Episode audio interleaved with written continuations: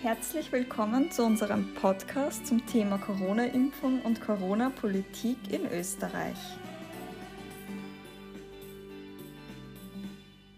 Liebe Zuhörerinnen und Zuhörer, wir freuen uns heute, Herrn Dr. Martin Sprenger bei uns begrüßen zu können und sind sehr gespannt auf das folgende anregende Gespräch. Vielen Dank, dass Sie sich Zeit nehmen, heute hier zu sein.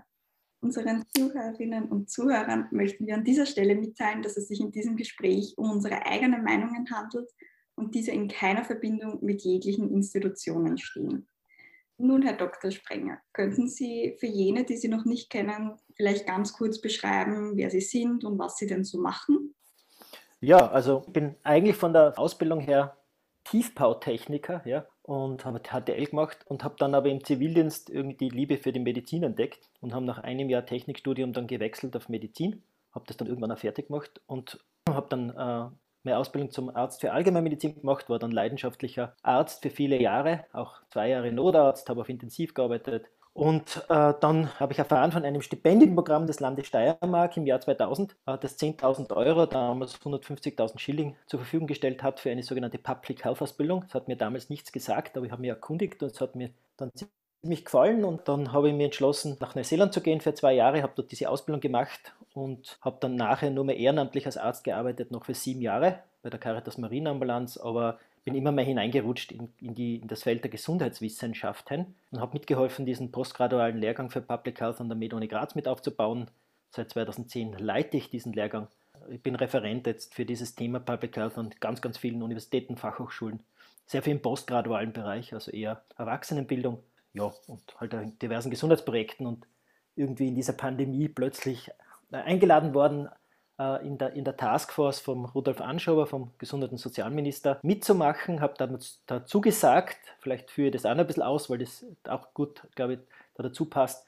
Ich wurde dezidiert eingeladen, mich also um ein Thema zu kümmern, nämlich das Thema war soziale und gesundheitliche Ungleichheit äh, und vulnerable Gruppen. Äh, das war quasi mein Aufgabenfeld. Es gab zwei Treffen in dieser Taskforce, die noch face-to-face -face stattgefunden haben. Da habe ich versucht, dieses Thema so gut wie möglich zu vertreten. Und dann waren eigentlich nur mehr Zoom-Meetings.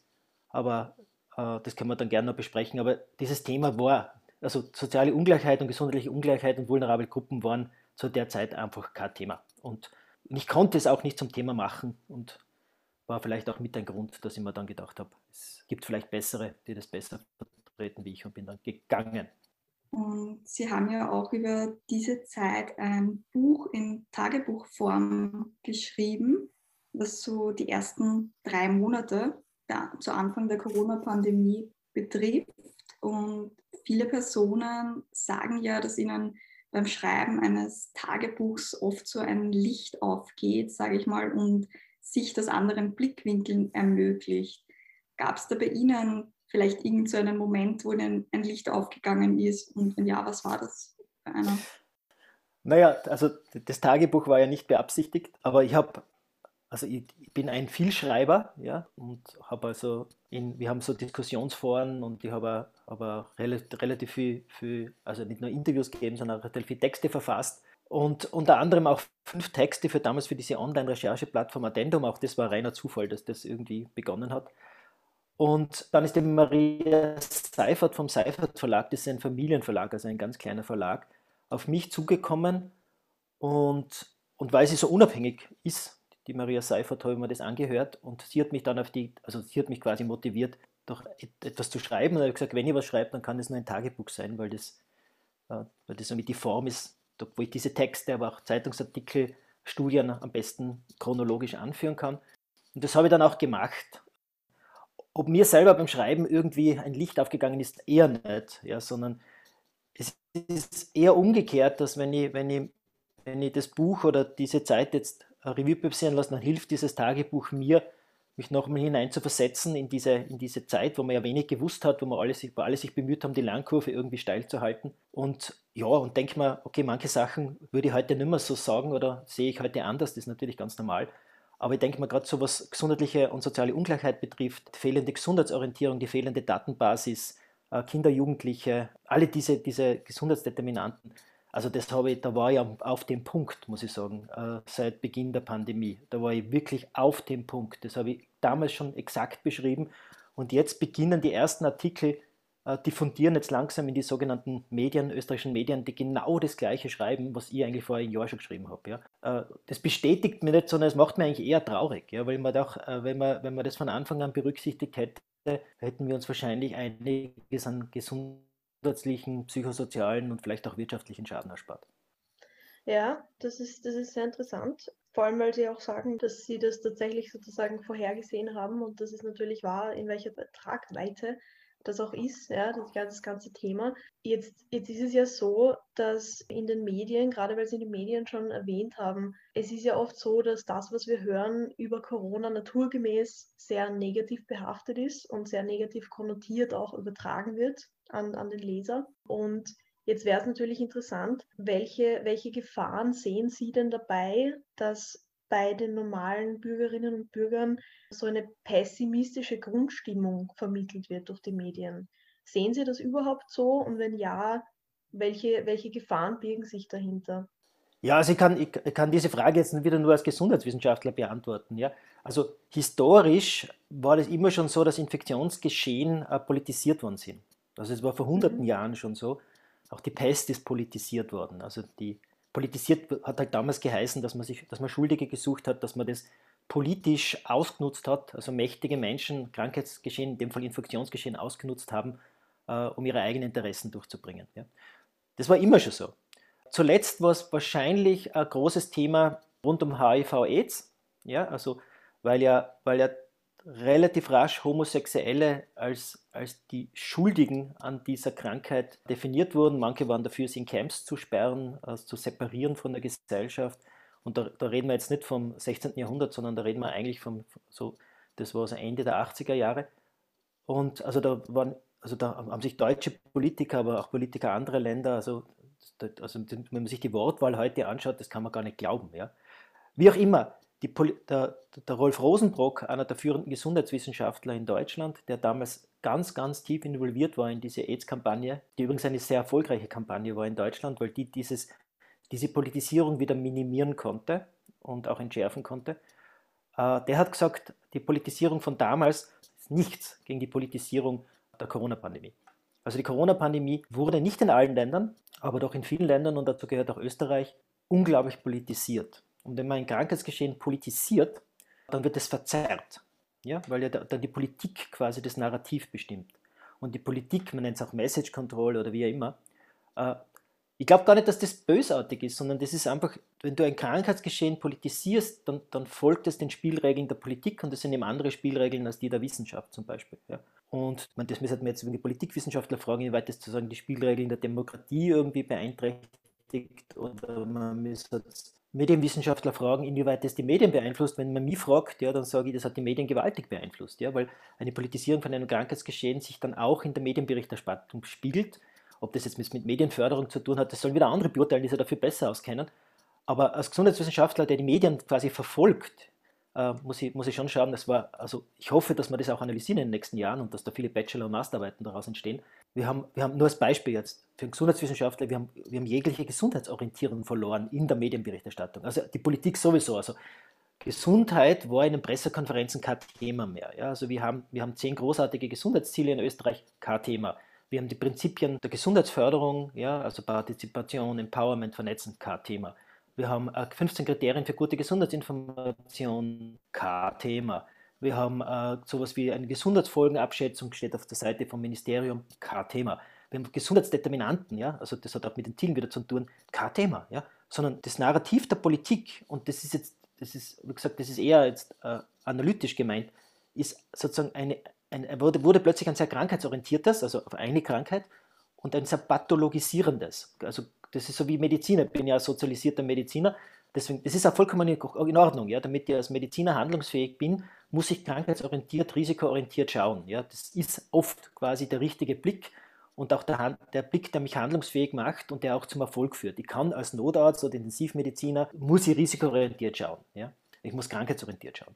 Aber ich muss natürlich auch die andere Perspektive, die gesundheitsorientierte, die ressourcenorientierte äh, gerade bei einer Pandemie, gerade bei einem gesamtgesellschaftlichen Ereignis immer mitdenken. Und das ist jetzt die typische, was ich, typische Wording von einem Gesundheitswissenschaftler. Ja? Also ein Gesundheitswissenschaftler hat dieses Wording, ein Jurist hat ein anderes Wording, ein Intensivmediziner hat wieder ein anderes Wording. Jede, jede, jede Perspektive hat ihr Wording, ja? auch die Psychologie hat ihr Wording. Und dieses Wording des Gesundheitswissenschaftlers, der die Pandemie genauso betrachtet, der immer gesagt, das ist ein gesamtgesellschaftliches Ereignis, das kann man nur kollektiv bewältigen, das betrifft alle Menschen, ja, vom ungeborenen Kind bis zum Palliativfall. Das ist ein typischer Sprenger. Ja. Äh, aber das sage nicht nur ich, sondern das sagen ja andere, andere äh, Gesundheitswissenschaftler auch.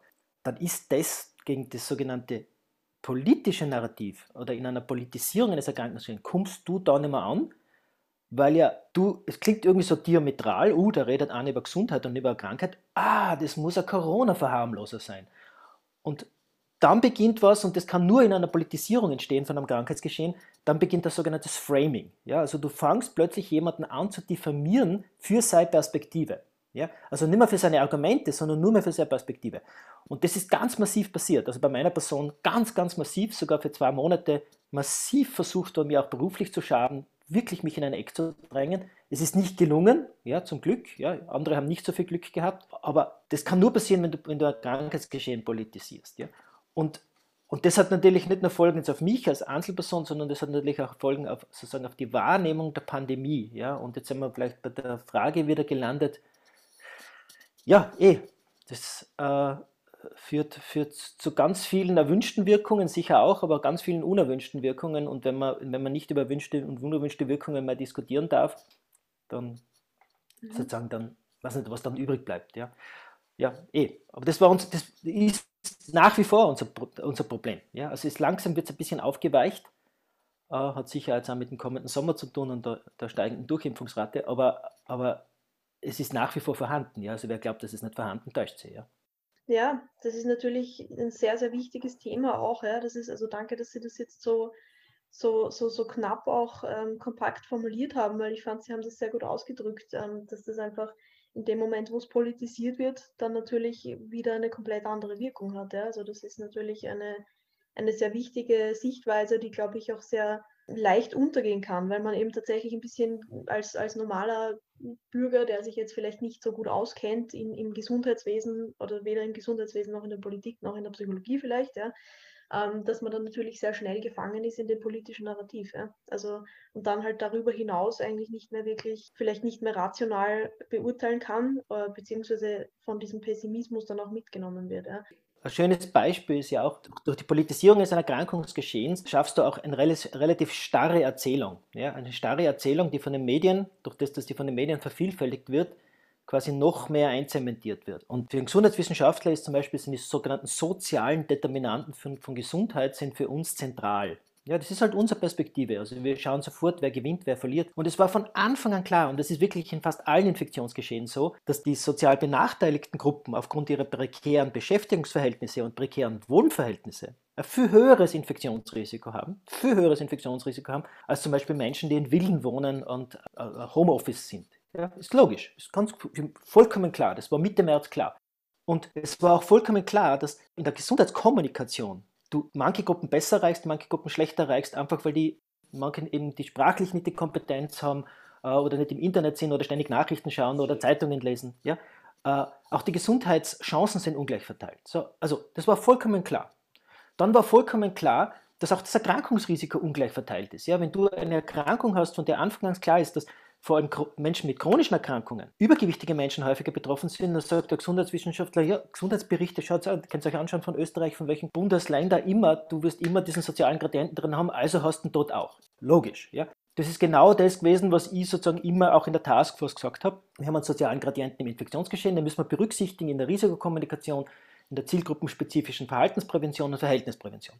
Wir haben aber auch einen, einen Gradienten im Erkrankungsgeschehen, wir berücksichtigen müssen. Und wir haben natürlich auch einen unglaublichen Gradienten, was die, was die Nebenwirkungen der Maßnahmen betrifft. Ja, weil wer ist von Arbeitslosigkeit bedroht, wer ist von Delogierung bedroht, äh, wer wird dann arbeitslos, äh, wer ist von, von, also von einer Einschränkung vom Schulbetrieb bedroht. Das sind nicht die Kinder von, von betuchten Eltern. Ja, die, die werden schon irgendwie Unterstützung bekommen. Vielleicht nicht alle, aber viele. Ja. Aber was ist mit, mit den Kindern, die das nicht haben, die kein Laptop daheim haben, die, die irgendwie in einer ganz beengten Wohnung leben, nicht einmal lernen können? So, alles schon Mitte März auf dem Tisch. Und das ärgert mich so, ja, weil eine Politisierung des Erkrankungsgeschehens und quasi eine Negierung, eine vollkommene Ignoranz der Medien gegenüber diesem sozialen Dimension führt ja dazu, dass du sozusagen auch, in der, auch in der, im Management der Pandemie geschwächt wirst, dass du da immer unter deinen Möglichkeiten bleibst. Und jetzt in dem Kontext sozusagen einer, der ständig darauf hinweist, weil er einfach aus seiner Perspektive das so offensichtlich sieht. Eine Virologin sieht Virus und Transmission und so, da kenne ich mich viel, also gar nicht aus im Vergleich dazu. Das ist eher ein Spezialgebiet. Ein Infektiologe, ein Mathematiker schaut aus seiner Perspektive auf, auf das Geschehen. Aber Gesundheitswissenschaftler schaut genau auf diese sozialen Dimensionen unter anderem. Ja, schaut mal hin. So. Und versucht es zu kommunizieren. Und wenn man deswegen in einem politisierten Erkrankungsgeschehen diffamiert wird, dann denke ich mir, boah, was ist da los? Nicht in der Wissenschaft. Wir in der Wissenschaft haben mit dem wenig Probleme gehabt. Das ist ja auch so was, was, was, was den Medien nicht einmal aufgefallen ist, dass wir in der Wissenschaft eigentlich niemals in dieses Schwarz-Weiß-Denken eingestiegen sind. Ja, also ich kann jetzt ganz viele Namen nennen von, von Leuten, die sich oft zu Wort melden, die oft sehr konträrer Meinung sind zu meiner Meinung aber mit denen ich mich wunderbar verstehe, ja, mit denen ganz, den ganze Tage verbringe in irgendwelchen Lehrveranstaltungen, mich menschlich gut verstehe und auch fachlich gut verstehe. Wir müssen nicht einer Meinung sein. Wir wollen gar nicht einer Meinung sein. Wir wollen debattieren. Wir wollen ja die Lernkurve steil halten. Wenn wir alle einer Meinung sind, dann haben wir Stillstand in der Wissenschaft. Und das zu verstehen, das ist den Medien vollkommen entgangen, ja, und der Politik ja sowieso, weil die Politik wollte ja the good guy and the bad guy, ja, oder immer schwarz-weiß, die Gefährder und die Braven, ja. Und das ist Politisierung das bringt halt nicht weiter. Das spaltet der Gesellschaft, das polarisiert, das schwächt der Gesellschaft und das schwächt das Management von einer Pandemie. Und ganz vieles, was in Österreich nicht so gut gelaufen ist, ist ja vieles auch sehr gut gelaufen, aber alles, was nicht so gut gelaufen ist, ist eigentlich aus Sicht des Gesundheitswissenschaftlers genau dem geschuldet, ja, dass wir die, in diese eindimensionale Betrachtung eines gesamtgesellschaftlichen Ereignisses quasi gerutscht sind. Ja. Mhm. Also diese, diese Polarisierung. Ja. Wir werden da wahrscheinlich noch, auf, also Sie haben jetzt einige Aspekte angesprochen, die wahrscheinlich im späteren Verlauf noch einmal aufkommen werden, wenn wir konkreter über die Impfung sprechen. Eine Frage hätte ich aber noch zu allgemein zur Corona-Pandemie. Es ist ja so, dass wir ja jetzt rein auf der, also neben dieser sozialen Ebene, die Sie ansprechen, ähm, jetzt rein einmal auf der gesundheitlichen Ebene möglichst viele gesunde Lebensjahre erhalten wollen beziehungsweise ähm, einfach dafür sorgen wollen, dass uns diese Pandemie nicht viele gesunde Lebensjahre wegnimmt. Das ist eines von vielen Zielen, aber das wäre jetzt ein typisch gesundheitswissenschaftliches Ziel. Also ein Wirtschaftsökonom hat andere Ziele und ein Politiker hat ja. andere Ziele. Gesundheitswissenschaftler würde sagen, gesunde Lebensjahre ist sowas, das ist eine Währung, die wir gerne verwenden, äh, die auch sagen, gut verankert ist äh, im Zielsteuerungsvertrag, also in all diesen Dokumenten, auch im Regierungsprogramm, überall steht das drinnen, also schon eine solide Währung. Und wenn man Menschen fragt, ja, wo jetzt lang leben, sagen, ja, ey, lang aber ich will vor allem gesund in hoher Lebensqualität lang leben. Also so gesehen ist es eine gute Währung, ja. Mhm. Ja, deswegen haben wir uns das, den Aspekt auch rausgepickt, ähm, weil es natürlich eine ähm, logische Frage in der, in der weiteren Folge ist. Wie meinen Sie denn, dass man eben trotz dieser, dieses Viruses möglichst wenige gesunde Lebensjahre verlieren kann? Wie sehen Sie das denn? Weil das ist ja doch eine sehr heikle Lage und wie können wir das bewerkstelligen? Man, man, es ist, ich glaube, auf das eine Antwort zu geben, ist wirklich, wirklich schwierig. Ja? Also vieles wird man wahrscheinlich erst mit Abstand verstehen. Man könnte, jetzt, man könnte jetzt sagen, Zero Covid ist die Strategie, die dazu führt, dass am wenigsten gesunde Lebensjahre verloren gehen. Aber Zero Covid, also Neuseeland, durchaus vielleicht Hongkong, Singapur, ja. Also Singapur hat nicht ganz Zero Covid, aber fast, ja. China nimmt jetzt gar nicht mit, weil was in China ist, weiß kein Mensch. Könnte man jetzt sagen, ja. Man, man, man könnte aber auch sagen, äh, so eine Strategie wie Finnland und Norwegen gefahren ist, also ein ständiges Abwägen von direkten und indirekten Schaden im Sinne von Gesundheitsfolgenabschätzung, um dann äh, mit sehr wissensbasierten Maßnahmen sehr effizient Infektionsgeschehen einzudämmen, ja, vulnerable Gruppen zu schützen, aber auch die Folgen zu mindern. Das ist sicher auch war nicht, hat funktioniert, ja, haben die Norweger und die Finnen ja auch nicht wirklich garantiert gehabt, dass das funktioniert, was sie da machen. Und noch ist es immer nicht gegessen, ja, aber jetzt schaut es natürlich schon ganz gut aus. Ja, ich glaube, jedes Land hat sich irgendwie bemüht. Ja? Also ich glaube jetzt nicht, dass irgendwie ein Land mit Absicht äh, irgendwie gesunde Lebensjahre opfert. Ja? Man geht jetzt nicht in irgendwelche exotischen Länder, wo wir die Politikerinnen und Politiker gar nicht kennen. Ja? Also wie Brasilien, also Indien, das, Entschuldigung. Das ist alles so weit weg und da war ich extrem vorsichtig, da irgendwelche Dinge zu übertragen auf das sogenannte reiche Europa. Ja. Aber bleiben wir mal in Europa. Also ich glaube, Europa haben sich Regierungen bemüht, Länder haben sie bemüht, Wissenschaftler haben sie bemüht, alle haben sie bemüht. Also niemand, glaube ich, hat jetzt damit Absicht irgendwie Fehler begangen. Aber die, die Frage, die, die ich mir ja eher stelle als Grundwissenschaftler, war es jemals ein Ziel? Ja, und da kann ich für Europa sagen, es war ein Ziel in den skandinavischen Ländern, das kann man nachlesen, aber es war nie, nie ein Ziel in Österreich. Nie. Keine Pressekonferenz, es war nie ein Ziel in irgendeinem Papier, es war kein Ziel, sondern wir, wir hatten sowieso kein Ziel. Also Wir wollten Überlastung der Intensivversorgung vermeiden. Ja, okay, könnte man sagen, das war, ist ein Ziel, ja, ist auch ein legitimes Ziel. Und irgendwie Übersterblichkeit klein halten, ja.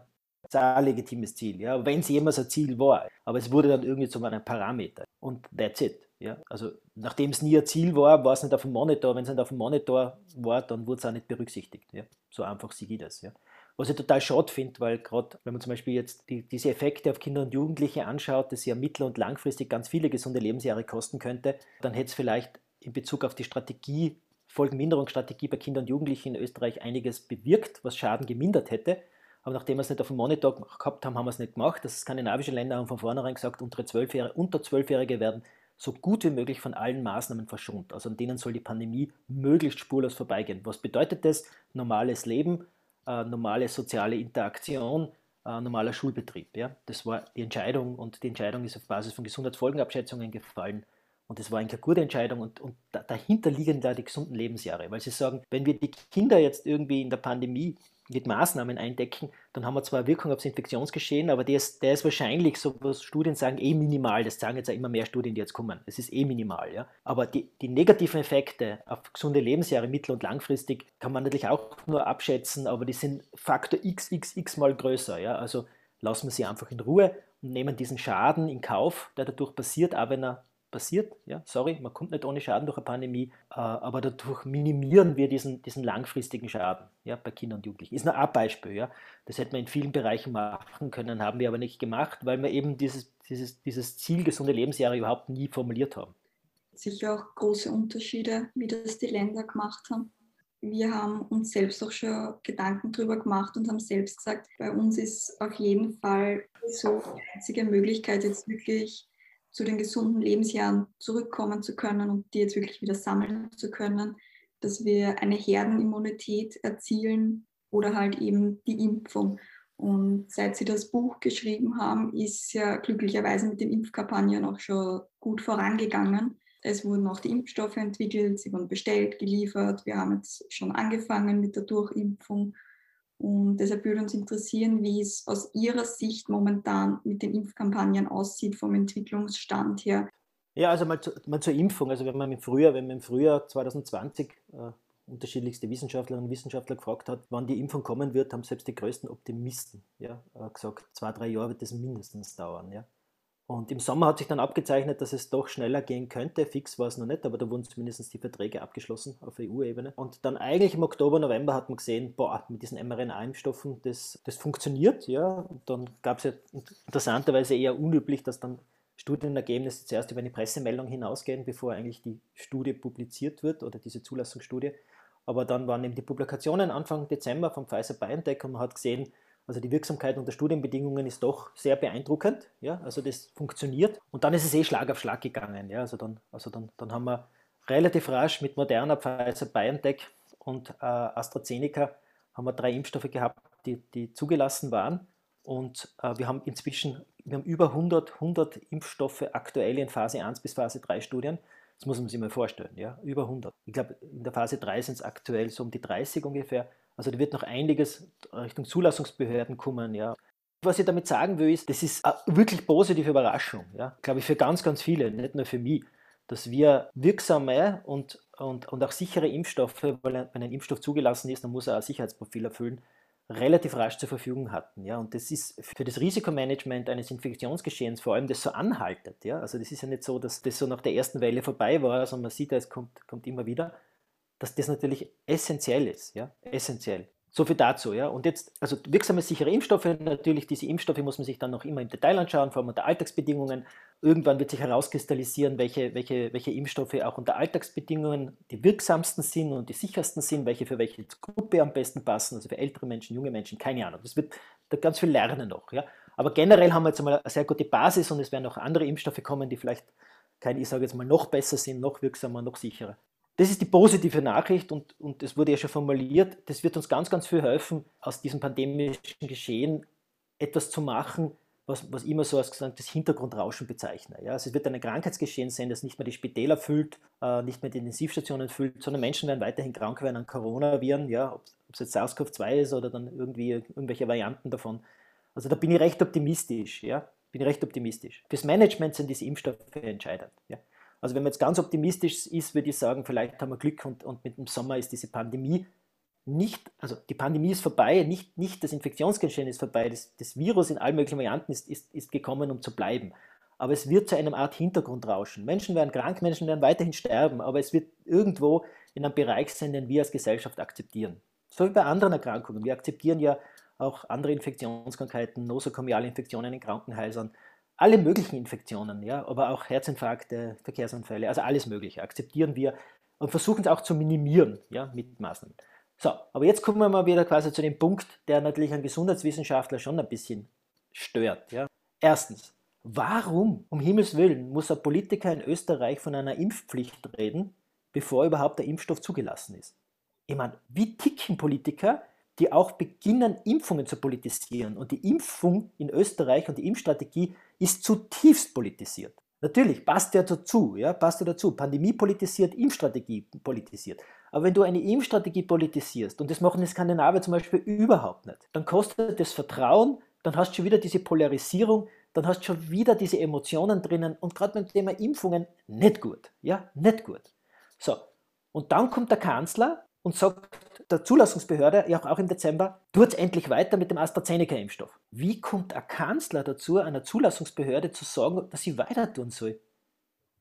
Das ist das Letzte, was ein Kanzler, und noch dazu, das ist dann in den Medien und so, viele Redakteure finden das großartig, dass der Kanzler endlich Druck macht. Da denkt immer als Gesundheitswissenschaftler, das ist das Letzte, was ich will, dass jemand Druck auf eine Zulassungsbehörde macht. Weil was wir wollen, ist ja, wir wollen wirksame und sichere Arzneimittel. Ja? Und da gibt es keinen Abstrich, da gibt es keinen Kompromiss. Ja? So, dann, dann merkt man ja, dass die ganze Impfkommunikation, wie es in Österreich läuft, ist zutiefst politisiert. Zutiefst politisiert. Und das geht ja weiter in die Diskussion über den grünen Pass. Auch der grüne Pass ist ja nichts anderes als das Produkt eines politisierten Erkrankungsgeschehens. Der grüne Pass ist nicht entstanden aus einem wissenschaftlichen Prozess, weil irgendwie gefunden wurde, dass der grüne Pass hilft, den Schaden, der durch die Pandemie entsteht, irgendwie zu minimieren. Nein, der grüne Pass ist die Politisierung pur, ja, damit man halt irgendwie politisch handlungsfähig bleibt, um Reisefreiheit zu ermöglichen, keine Ahnung was, ja, um Öffnungsschritte irgendwie einzuleiten. Wissenschaftlich begleitet siege das Ganze jetzt nicht, ja. Nichtsdestotrotz die Impfungen bleiben ja trotz Politisierung wirksam und hoffentlich auch sicher und äh, es wird immer mehr geben und die Politik kann sich auf die Brust klopfen, dass sie, ja die, dass sie sowieso die allerbesten sind. Und was ich, was ich auch noch sagen wollte ist, und wir haben natürlich auch in der Impfstrategie einen sozialen Gradienten, einen massiven sozialen Gradienten. Warum? Ja, weil man natürlich wieder Gruppen hat in der Bevölkerung, die, obwohl sie eigentlich für die Impfung schon vorgesehen werden, vom Alter her oder von, also von dem Risikoprofil her, aus irgendeinem Grund die Informationen nicht haben, die andere haben. Ja? Sie wissen gar nicht, wo sie sich anmelden sollen. Ja? Oder, oder sie haben irgendwelche Ängste, die irrational sind, weil sie einfach die Gesundheitsinformationen nicht verstehen. Ja? Oder weil sie nicht in ihrer Sprache sind oder weil sich niemand darum kümmert hat, mit ihnen darüber zu reden. Ja? Was auch immer, ja, auch um diesen sozialen Gradienten in der Impfstrategie haben wir uns nicht gekümmert. Bis heute nicht. Ist kein Thema, kein Medium, nichts, kein Thema. Dabei ist das massivst, ja. Und da kann man jetzt nachlesen, ja, im New England Journal of Medicine im Jahr mal über kann man nachlesen, wenn wir nicht für globale Fairness bei der Impfung sorgen, dann werden wir auch recht lange zu tun haben mit äh, SARS-CoV-2. Also das kommt jetzt der nächste dazu. Also es braucht auch einen globalen Blick auf Fairness. Ja? Zurzeit impfen vor allem die reicheren Länder. Ist einfach so. Ja? Man nicht so, dass jetzt in China und Indien nicht geimpft wird, aber zuerst einmal die, die die Kohle haben. Ja? Und, und dann, ja, wenn etwas übrig bleibt, dann schickt man es halt nach Afrika. Ja? also wenn, wenn ein Wort das für mich dieses Jahr irgendwie dominiert, dann ist es schon auch äh, neben Politik, ist vor allem auch diese Scheinheiligkeit, äh, mit der wir da agieren. Ja, es ist unglaublich. Ja. Ein Beispiel, bevor ich es vergiss. Ja, jetzt haben wir einen Gedenktag gehabt, ja, für Leute, die mit oder an Covid-19 verstorben sind und, und ich habe jetzt nichts gegen die Gedenktage und, und das ist ein, ein wüdes Krankheitsgeschehen gewesen. Das kann man jetzt relativieren oder nicht relativieren. Es war, ich sage immer, ordentliche Freakwave, ja, im Erkrankungs- und Sterbegeschehen. Und wir haben weltweit jetzt drei Millionen, drei Millionen Menschen, die wir sagen, die sind mit oder an Covid-19 verstorben. In Österreich liegt der Altersmedian bei 84 Jahren. Äh, fast 50 Prozent, ich glaube 48 Prozent sind über 85 Jahre alt, die mit oder an Covid-19 verstorben sind. So, okay, bei aller Tragik. Jedes Jahr, jedes Jahr sterben fast 6 Millionen Kinder vor dem fünften Lebensjahr an Infektionskrankheiten. Jedes Jahr. Immer und immer wieder. Und heuer werden es wahrscheinlich deutlich mehr sein, weil wir eben Malaria und Tuberkulose und AIDS und so weiter, die, die Versorgung die, die entsprechend ist. Also vielleicht sind es heuer wieder 10 Millionen und nächstes Jahr nochmal 10 Millionen vor dem fünften Lebensjahr. Ja? Wenn wir schon von gesunden Lebensjahren reden. Ja? K-Thema, K-Thema. Und das nenne ich scheinheilig. Das nenne ich super scheinheilig. Weil die sind alles vermeidbare Erkrankungen, das sind alles gut behandelbare Erkrankungen. Die Kinder sterben nicht an unheilbaren Erkrankungen, ganz das Gegenteil. Und vor dem fünften Lebensjahr, ja, da habe ich die 5- bis 12-Jährigen noch gar nicht eingerechnet. 6 Millionen, doppelt so viel, jedes Jahr. So, und da sagt man, oh, der Sprenger, boah, böse, böse, böse. Vergleicht schon wieder, was man nicht vergleichen darf. Na, sage ich, wohl, kann man vergleichen. Natürlich kann man es vergleichen. Das Infektionskrankheiten, äh, sind tragische Ereignisse. Einmal betrifft es die eher über 80-Jährigen, einmal betrifft es die unter 5-Jährigen. Natürlich kann man es vergleichen. Aber im Narrativ der Politik darf man es nicht vergleichen, ja? weil die Pandemie spürt sich natürlich in Österreich ab und in Österreich sterben fünf, unter 5-Jährige eigentlich nicht, weil wir sind ein reiches Land, das dafür sorgt, dass das nicht so ist. Ja?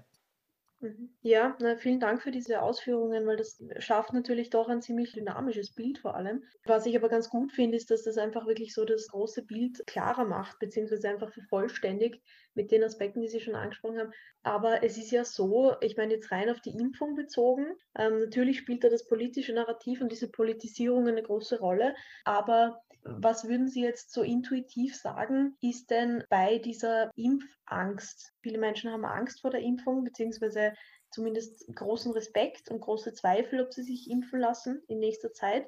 Was sind denn jetzt Ihrer Meinung nach wirklich die stärksten Gründe dahinter? Also wenn jetzt jemand sagt, ich bin wirklich ein Impfkritiker und ich hätte zwar vielleicht die Möglichkeit und sogar die, den Listenplatz oder was auch immer und ich, ich lasse es einfach nicht machen, weil ähm, mir ist die Zulassung zu schnell gegangen und sowas. Was steht denn da dahinter Ihrer Meinung nach? Ja, an für sich ist, ist das ja ein Thema, das sehr gut erforscht ist. Ja, also da gibt es ja Spezialisten für Impfkommunikation. Mir fällt jetzt zum Beispiel der Wolf-Dieter Ludwig, das ist der, der Chef der Arzneimittelkommission der Deutschen Ärzteschaft, also echter sozusagen Profi für Arzneimittel, sehr unabhängig, unbestechlich. Auch wir haben uns einmal damit beschäftigt, mit dem Thema Impfpflicht rund um die Masernimpfung. Da ist auch ganz viel drum gegangen. Wie schafft man eigentlich Vertrauen in Impfungen? Und das Erstaunliche ist, ist, für mich, dass es in Europa riesengroße Unterschiede zwischen den Ländern gibt. Also du hast zum Beispiel in skandinavischen Ländern die, die Diskussion, die wir da gerade führen, die ist dort kein Thema. Ja? In Neuseeland sowieso nicht. Das ist kein Thema. Ja? Also es ist nicht so, dass die Menschen jetzt komplett naiv sind oder so, sondern der Grund ist ganz einfach, dass das dort kein Thema ist, dass die Skandinavier, aber auch die Neuseeländer und Australier, die haben ein hohes Vertrauen in Behörden und Politik, in Gesund also in Gesundheitsbehörden eigentlich. Eigentlich Politik, okay, Politik wird immer irgendwie diskutiert, auch in den Ländern. Aber sie haben ein hohes Vertrauen in ihre Behörden. Also die sagen, wir zahlen Steuern, ja, und die, die quasi mit unseren Steuern finanziert werden, diese Behörden, und im Gesundheitsbereich sind das eben die Gesundheitsbehörden, das sind Profis, ja. Die, denen, ist, denen steht unser Wohl, ist für die quasi das oberste Ziel. Ja, die sind nicht bestechlich, ja, die kümmern sich darum. Und das Vertrauen wurde eigentlich auch nie wirklich erschüttert. In Schweden damals mit dem Pandemrix rund um die Schweinegrippe, das war schon etwas, wo auch die Skandinavier mal kurz aber im Endeffekt wurde auch das ganz transparent aufgearbeitet. Ja, es gab Entschädigungszahlungen, es wurde klar zugegeben, wer da welchen Fehler gemacht hat bei der Einschätzung. Das ist ganz transparent abgehandelt worden und dadurch wurde auch wieder Vertrauen generiert. So, jetzt kommen wir zu Österreich. Wir haben eine der miserabelsten Impfkommunikationen, die man da überhaupt noch vorstellen kannst. Ja? Auf der einen Seite hast du die Impffanatiker, die sind genauso schädlich dem Thema Impfungen gegenüber wie die fanatischen Impfgegner. Die Impffanatiker drehen nämlich Argumente quasi vollkommen quer, Hauptsache, dass sie ihren, ihr Narrativ passen. Also ich gebe ein Beispiel, 2006, 2007, wie die HPV-Impfung gekommen ist, ja, Cervixkarzinom, HPV-Impfung, ja, haben die Impffanatiker gesagt, ja, yeah, und damit sparen wir uns die Früherkennung. Und damit reduzieren wir die Cervixkarzinome auf 150 Tote weniger jedes Jahr. So quasi, nächstes Jahr, ja, 2007, 2008, 150 Tote weniger. Und wie man ihnen dann gesagt hat, na, na, na, na, das ist kein hundertprozentiger Schutz. Früherkennung werden wir noch lang brauchen, jahrzehntelang. Die wird sich vielleicht verändern und so, aber die werden wir noch erzählen. Außerdem impfen wir Zwölfjährige. Bis wir Effekte sehen, haben wir das Jahr 2030, 2040, nicht nächstes Jahr. Aber da waren schon draußen mit ihren Broschüren. Und das Narrativ, das da war, sozusagen zwischen ihnen und dem Tod steht eine Impfung. Ja? Da denke ich mir, großartig Fachgesellschaft für Gynäkologie Österreich. Tolle Kommunikation. Oder nehmt die Influenza-Impfung bietet einen hundertprozentigen Schutz, haben wir bis vor fünf Jahren gepredigt. Und irgendwann ist man dann draufgekommen, dass man das der Bevölkerung so nicht mehr verkaufen kann, weil die Influenza eben, eben nicht einen hundertprozentigen Schutz bietet. Schon gar nicht bei älteren Menschen, die eigentlich den größten Benefit hätten. Und dass das von Jahr zu Jahr verschieden ist und das ist halt dann auch immer. Und dann haben die fanatischen Impfbefürworter irgendwie gesehen, dass ihre fanatischen, eigentlich genauso gefälschten Narrative über Impfungen eigentlich genau das Gegenteil bewirkt haben. Das würden sie nie zugeben, aber ich sehe das so, ja. Gibt es auch Studien drüber das hat viel dazu beigetragen, dass wir Impfungen äh, so emotional sehen in Österreich, weil eben viele dieser Geschichten sich als falsch herausgestellt haben und seitdem die österreichische Bevölkerung nicht mehr vertraut. Ja?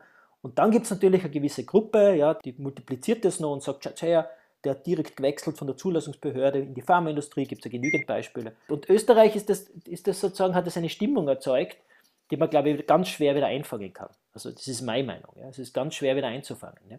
Also Beispiel, ich mache ganz viel im Erwachsenenbildung, ja, ganz viel im Gesundheitsbereich. Und vor allem in diesen Führungskräftekursen von der Pflege, wenn das Thema Impfungen aufkommt, da merke ich so richtig, wie, wie, wie im Raum so die Spannung steigt. Ja. Das sind super schlaue Leute, arbeiten im Gesundheitsbereich. Aber beim Thema Impfungen ist es voll spannend. Ja? Also wenn ich will, bringe ich den Raum innerhalb von zwei Minuten zur Explosion. Warum? Weil ich genau weiß, in einem Raum gibt es durchaus Leute, die dem Thema extrem kritisch gegenüberstehen. Und dann sage ich, Leidl, eine Impfung ist ein Arzneimittel. Arznei, jedes Arzneimittel kann man auf Basis des verfügbaren Wissens rational beurteilen, in Bezug auf erwünschte und unerwünschte Wirkungen. Und das kann man sich für jede Impfung anschauen. Ob es die FSME-Impfung ist oder die HPV-Impfung oder jetzt die Corona-Impfung, du kannst das machen. Schaust dir die Zulassungsstudien an, schaust dir einfach an, was es an Evidenz gibt. Und das kann man machen, rational. Und dann gibt es unabhängige Seiten, die das für euch machen. Ja? Also zum Beispiel gesundheitsinformation.de vom IQWIC ja? oder Medizintransparent von Cochrane Österreich. Denen muss man einfach vertrauen. Zum Beispiel sage ich euch, das ist etwas, was ich mache. Ja? Das ist mein Grundvertrauen. Warum soll ich Cochrane nicht mehr vertrauen? Und warum soll ich im IQWIC nicht mehr vertrauen? Die haben noch nie noch nie mein, mein Vertrauen missbraucht. Da arbeiten lauter schlaue Leute, die genauso wie wir da herinnen versuchen, das verfügbare Wissen bestmöglich zu beurteilen. Und die machen das für uns. Also ich müsste es gar nicht selber machen, aber ihr müsst einmal die Bereitschaft dazu zu haben, zu akzeptieren, dass man Arzneimittel rational beurteilen kann. Und dann könnt ihr gerne zu diesen Stellen gehen. Ihr könnt es auch selber machen, wenn ihr es gelernt habt, ja, wie man Studien beurteilt. Aber nehmt bitte die Emotion aus der Debatte raus. Wirkt nicht immer, aber da habe ich so das Gefühl, da habe ich zumindest einmal die Aufmerksamkeit für einen gewissen sachlichen Diskurs. Ja?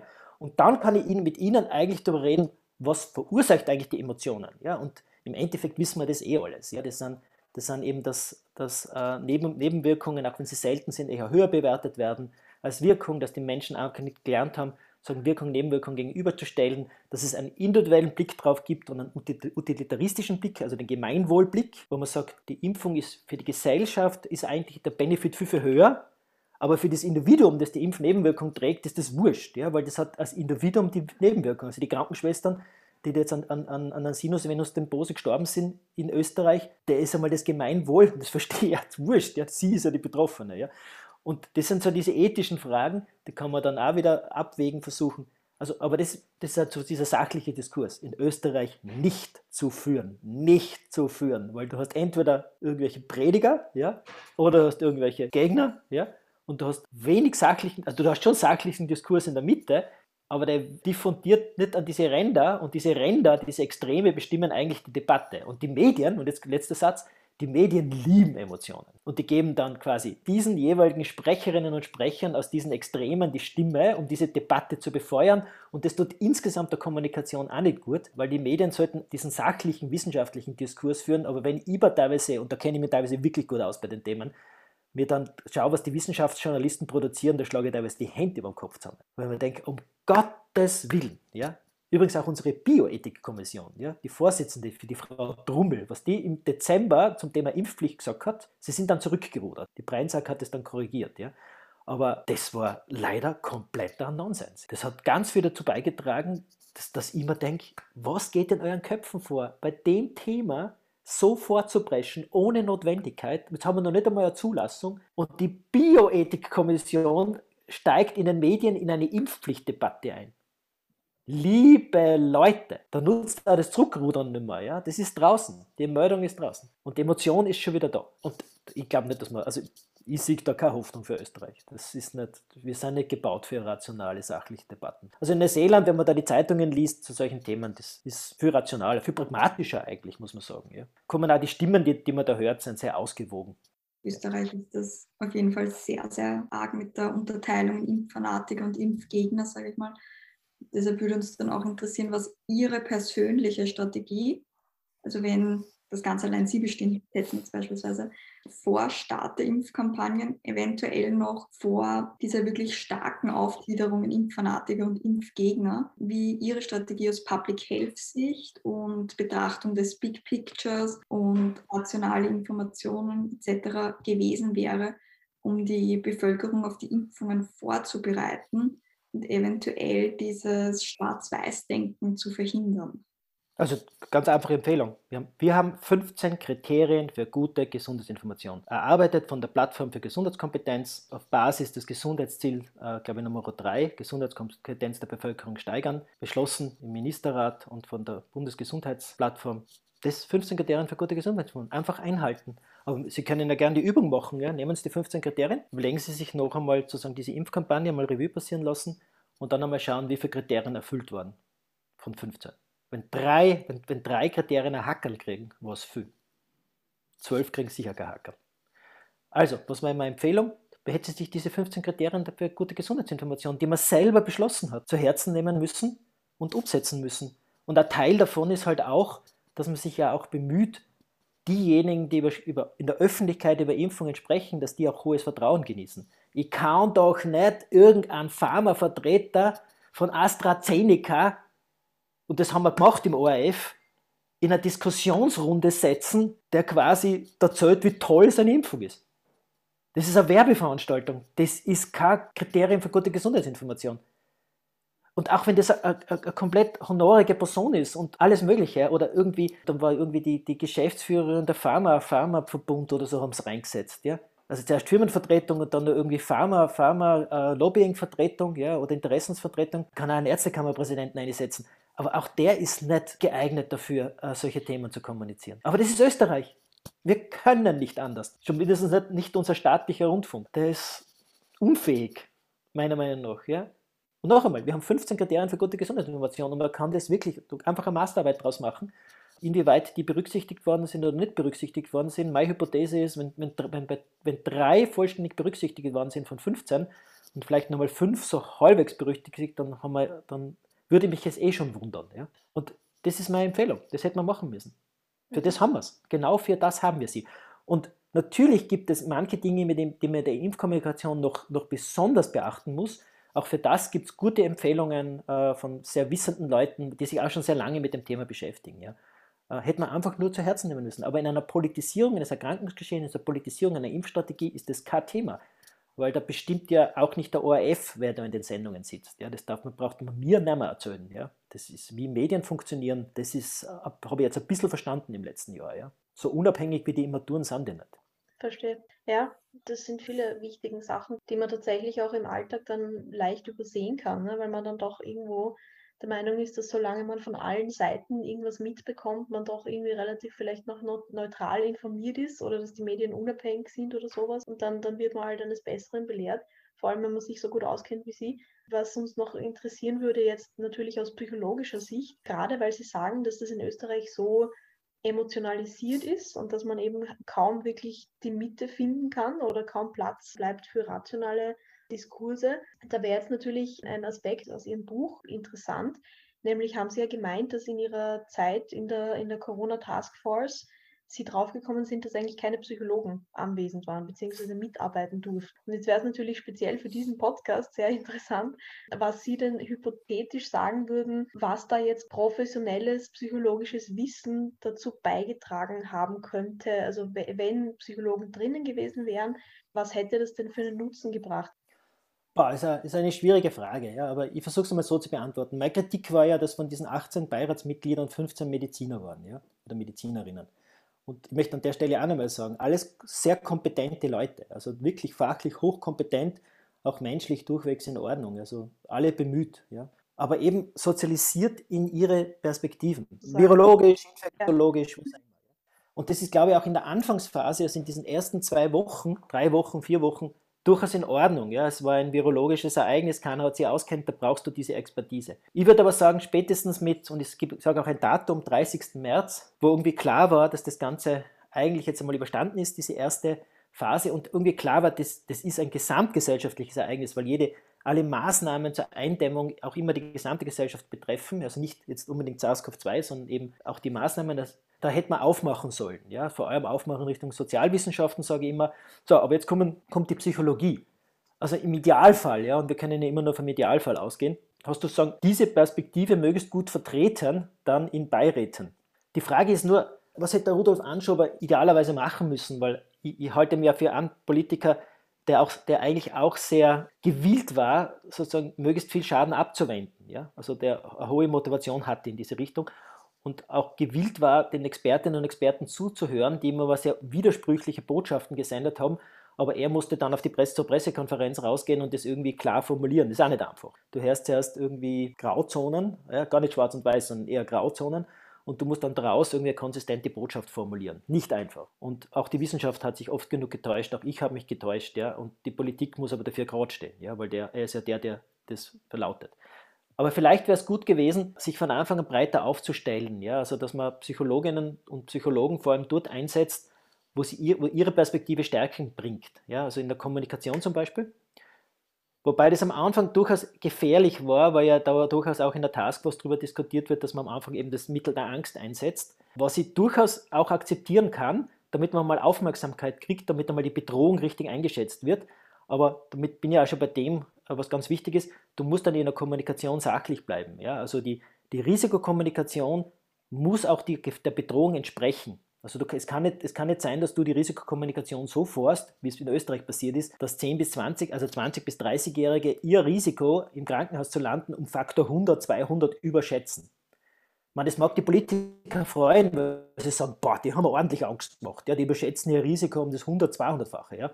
Da sage ich als Gesundheitswissenschaftler, boah, das ist aber nicht das Ziel der Risikokommunikation, dass die Leute ihr Risiko um einen Faktor 100, 200 überschätzen, auch nicht unterschätzen natürlich, sondern sie sollten eigentlich in einem Korridor informiert werden, dass sie irgendwie das Gefühl haben, wie bedroht bin ich eigentlich. Ja, das ist ja bei anderen Risiken, auch sozialen und wirtschaftlichen Risiken, versuchen wir auch ja möglichst gut einzuschätzen. Ja. Da hätte die Psychologie, glaube ich, mithelfen können, aber auch durchaus, also in der Kommunikation, also wie kommuniziert man. Da gibt es Profis aus der Psychologie. Ein schönes Beispiel ist der Gerd Gigerenzer vom Harding Center, ja, vom Max-Planck-Institut in Berlin. Aber es gibt auch in Österreich Profis. Ja. Aber es gibt, glaube ich, auch Profis aus der Verhaltenspsychologie. Also man hätte, und das haben wir ja beim Punkt, den wir gar noch nicht besprochen haben, also die Datenbasis sehr gut hinbekommen hätten, ja, dann hätte man zielgruppenspezifisch kommunizieren können. Also wie kommuniziert man mit jungen Menschen, wie kommuniziert man auch mit bestimmten Gruppen in der Bevölkerung und auch verhaltenspsychologisch, wie kann ich Rahmenbedingungen schaffen, dass die sich auch so verhalten können, dass es von der Verhaltensprävention Sinn macht. Wie schaffe ich es, dass, dass Jugendliche zum Beispiel verstehen, welche Rolle sie in der Pandemie haben und ihr Verhalten entsprechend anpassen, aber auch wieder so, dass sie verstehen, warum sie das machen, dass ich sie korrekt informiere, ich sie nicht anlüge ja, oder sie als irgendwas bezeichne, äh, irgendwie frame, ja, sondern dass ich sie quasi wie Erwachsene behandle. Und das ist halt Verhaltenspsychologie. Also ich glaube, da, da, da, da gibt es sehr professionelle Zugänge. Ja. Und genauso, glaube ich, hätte man in vielen anderen Bereichen durchaus diese Perspektive gebraucht. Ich möchte halt nicht allein wieder, was in Senioren- und Pflegeheimen alles passiert ist. Ja? Also rein auf dieser psychologischen Ebene. Äh, und wer hat sich darum gekümmert? Da haben sich oft Leute darum gekümmert, die sind keine Profis für das Thema. Ja? Und vielleicht wäre es auch in diesen Senioren- und Pflegeheimen möglich gewesen, wenn man diese Perspektive mitnimmt, sozusagen Rahmenbedingungen zu schaffen, die weniger belastend sind ja, für ältere Menschen. Es gab sicher großes Bemühen auch von Seiten der Pflegekräfte, aber die Pflegekräfte wären vielleicht froh gewesen, wenn sie dabei jemand unterstützt hätte. Ja. Und vielleicht der letzte Punkt ist, ich glaube, dass die psychosozialen Folgen dieser Pandemie, die kommen erst jetzt, ja, und die werden uns noch Jahrzehnte, nicht Jahre, sondern Jahrzehnte begleiten, wo wir schon gar keine Korrelation mehr herstellen können zwischen Pandemie und diesen Ereignissen, dass man von da an immer, das immer von Anfang an mitdenken hätte müssen. Was machen Ängste, was machen kollektive Ängste und so weiter. Also da gibt es schon Stimmen, ja. Der Hütter zum Beispiel hat immer darauf hingewiesen, ja, auch der Christian Schubert aus Innsbruck, aber auch das BÖP, ja, hat, hat darauf hingewiesen. Ich finde überhaupt, dass das BÖP, ja, das ist, wie heißt das, der Bundesverband österreichischer Psychologinnen und Psychologen, glaube ich, meiner Meinung nach, also in meiner Wahrnehmung, eine der aktivsten Vertretungen waren, neben den, kind, neben den Vertretern der Kinder- und Jugendheilkunde und der Kinder- und Jugendpsychiatrie, die auch sehr aktiv immer wieder Statements abgegeben haben und zwar Advokaten waren quasi für ihre Gruppe, für die sie zuständig waren. So habe ich gefunden, dass das BÖP sehr versucht, lösungsorientiert immer in diese Pandemie hinein zu kommunizieren. Sie wurden mehr oder weniger ignoriert, ja, bis vor kurzem. Irgendwann im Jänner, glaube ich, hat sich das dann jetzt ein bisschen geöffnet aufgrund der Situation, dass auch die Politiker langsam mitgekriegt haben, diese psychosozialen Folgen ein Riesenthema sind, ja. Und jetzt langsam, glaube ich, nimmt das schon Fahrt auf. Aber ich glaube, ganz letzter Satz, ganz entscheidend ist, dass man auch bei dem Thema eben nicht dran, dass, darüber denkt, ja, und welche Einrichtungen schaffen wir jetzt, um quasi alle diese Folgen irgendwie abzuarbeiten, sondern das ist schon okay, ja. Sondern dass man sich irgendwo präventiv flussaufwärts Gedanken macht, was könnte man präventiv machen können oder was soll man jetzt präventiv machen, um die psychosozialen Folgen in wieder nur Gruppe für Kinder und Jugendliche möglichst klein zu halten. Ja? Ist kein Thema. Ja, also wir reden jetzt irgendwie über, über Kinder- und Jugendpsychiatrie, das ist das Ende der Fahnenstange. Ist gescheiter, warum rennen wir nicht über, über normale Routinen in Kindergärten und Volksschulen? Was hindert die Kindergärten und Volksschulen daran, ganz normale Routinen zu halten? Warum muss das Leben von unter Zwölfjährigen so zerrüttet werden? Ja? In, diesem, in diesem Setting, in den Familien ist es ja, kann es ja schwer beeinflussen. Womit man, und da glaube ich, Schulpsychologie und so weiter, es hat da schon, schon durchaus, machen, glaube ich, eh viel gute Sachen, ja, aber hätten eine viel stärkere Rolle kriegen sollen. Ja, ja das heißt auch die, natürlich diese Zentralisierung auf ein Fach macht dann natürlich den restlichen Bereich ein bisschen zu peripher und zu verschwommen. Ich finde das ganz interessant, wie Sie das auch in Worte fassen. Also eben, dass gerade, obwohl alle beteiligten Menschen kompetent sind und helfen wollen, natürlich einfach auch die Expertise manchmal eine gute Stütze gewesen wäre. Ja. Wegen Impfbereitschaft und so. Ich habe auch schon von einigen gehört, dass es mit anderen Strategien, wenn man von Anfang an anders an die Sache rangegangen wäre, dass die Impfbereitschaft jetzt ganz anders aussehen könnte. Denken Sie, dass mit der derzeitigen Impfbereitschaft ein Ende der Pandemie und der Lockdown-Phasen absehbar ist, sodass das Infektionsgeschehen zu diesem Hintergrund rauschen wird? Ja, also definitiv. Ja, also ich bin, bin optimistisch, aber aber ich glaube, dass trotz, trotz aller Fehler, die da in der Kommunikation gemacht worden sind, ja, es ändert ja nichts daran, dass man jetzt sieht, ob es jetzt Schottland ist oder Großbritannien, also äh, England ist oder Israel. Die Impfungen wirken auch unter Alltagsbedingungen. diese Daten werden immer, immer mehr. Ich glaube, immer mehr, wir sind zwei Millionen Österreicher, Österreicher sind zumindest einmal geimpft. Ja, okay, AstraZeneca hat es einmal, hat es viele Leute um einen, zwei Tage durchbeitelt, ja. Aber im Endeffekt sagen die, ja, beim zweiten Mal war es dann nicht so tragisch oder das ist auch wieder vorbeigegangen. Durch das, dass mir der Doktor das vorher gesagt hat, habe ich schon damit gerechnet und was weiß ich was. Ja. Das ist immer die Frage, wie man damit umgeht. Ja. Also ich würde eher sehen, dass die Wirksamkeit der Impfungen ja, dass die Akzeptanz wieder heraufgeht. Ich glaube, dass auch sowas passieren wird, wie spätestens im Juni, dass man sich dann auch das, die, Impf, die, Impfung aussuchen kann. Ja, also das, das, muss ja irgendwann einmal kommen. Es kann ja nicht sein, dass man das lange aufrechterhalten kann, speziell dann, wenn, wenn man einen Impfstoffüberschuss hat, muss sich, muss man sich den Impfstoff aussuchen können. Ja, auch die Stelle, wo geimpft wird, das darf ich mal aussuchen, ob das der Hausarzt macht oder Impfstraßen. Was ich jetzt noch ein bisschen in der Kommunikation als Herausforderung sehe, ist erstens die differenzierte Betrachtung der unterschiedlichen Impfstoffe, ja, dass man da jetzt ehrlich und transparent kommuniziert. Das macht gesundheitsinformation.de und man sieht transparent machen das zum Teil schon. Also du schreibst, ich bin eine 25-jährige Frau, würde mich jetzt gerne impfen lassen, wir reden jetzt von Juni, Juli wo kann ich mich darüber informieren, welcher Impfstoff der für mich geeignetste ist. Also da müssen wir uns noch was überlegen. Also das ist wirklich wichtig, dass man sagt, liebe Frau Meier, Sie sind 25, gesund, wir empfehlen Ihnen den und den Impfstoff. Ja? Weil der von, vom Wirkungsprofil her und von dem Nebenwirkungsprofil her für Sie das günstigste ist. Oder einer sagt, ich bin 86 Jahre alt, habe dreifach Bypass operiert, bin irgendwie bis jetzt habe ich mich noch nicht impfen lassen, weil mir fürcht, jetzt will ich mich impfen lassen, welchen Impfstoff soll ich nehmen, muss man es ihm sagen. Ja, 86-jähriger Herr Müller der und der, das ist der, der. Und zwar wirklich wissensbasiert, transparent. Ja. Und jetzt haben wir schon bei einer Herausforderung meiner nach in der Kommunikation, ich habe ihr bei das interessanterweise mit AstraZeneca im Dezember schon vorhergesagt, ja, das bin mit Christoph Wenisch zusammen in so, einer, so einem Webinar gesessen und ich habe zum Christoph Wenisch gesagt, Christoph, wir sehen der AstraZeneca, den werden wir kommunikativ abschießen. Und er hat gesagt, wieso? Und ich habe gesagt, was sehen?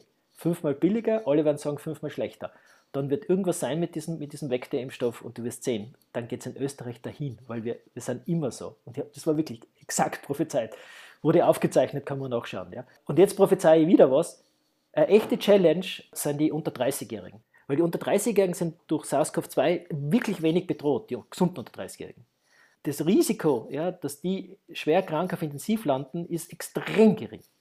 Bei den unter 20-Jährigen ist es noch geringer. Ja, vor allem, wenn sie eben nicht übergewichtig sind oder sonst was haben. Und jetzt muss dieses quasi dieses Nutzen-Risiko-Verhältnis zwischen Wirkung und Erkrankung bei Selbstschutz, wir sind jetzt nur beim Selbstschutz, muss in einer Relation sein und das muss ich korrekt kommunizieren, womit wir wieder bei den 15 Kriterien für gute Gesundheitsinformation sind. Natürlich kann ich zu den 19-Jährigen sagen, lieber 19-Jähriger, lass dich impfen, weil für dich ist das Risiko der Impfung extrem minimal. Ich weiß, für dich ist das Risiko der Erkrankung auch extrem minimal, aber du impfst dich ja nicht nur zum Selbstschutz, sondern du impfst dich ja auch für einen Fremdschutz. Ja? Das macht man bei der Grippeimpfung ja auch weil das Übertragungsrisiko, muss man wieder ehrlich sein, das Übertragungsrisiko, was sie um 80 Prozent reduziert wird. Es muss wissensbasiert sein. Und jetzt darf etwas nicht passieren, und da bin ich mir ganz sicher, dass das in Österreich passieren wird, dass die Österreicher genau nichts kommunizieren, weil dann würdest du wahrscheinlich auch junge Leute dazu bringen, sich impfen zu lassen, wenn du das sachlich und ordentlich machst. Sondern wir werden es über, den grüne, über diesen grünen Pass machen. Wir führen quasi eine Impfpflicht über die Hintertür ein, indem wir sagen, du kriegst deine Freiheitsrechte nur zurück, wenn du die impfen lässt. Das ist ja eine Zwangsmaßnahme, quasi. Oder viele würden das als Zwangsmaßnahme empfehlen, vor allem wenn es vom Herrn Bundeskanzler kommuniziert wird. Ja, mit einem schelmischen Lächeln. Und die sagen dann, na, jetzt erst recht nicht.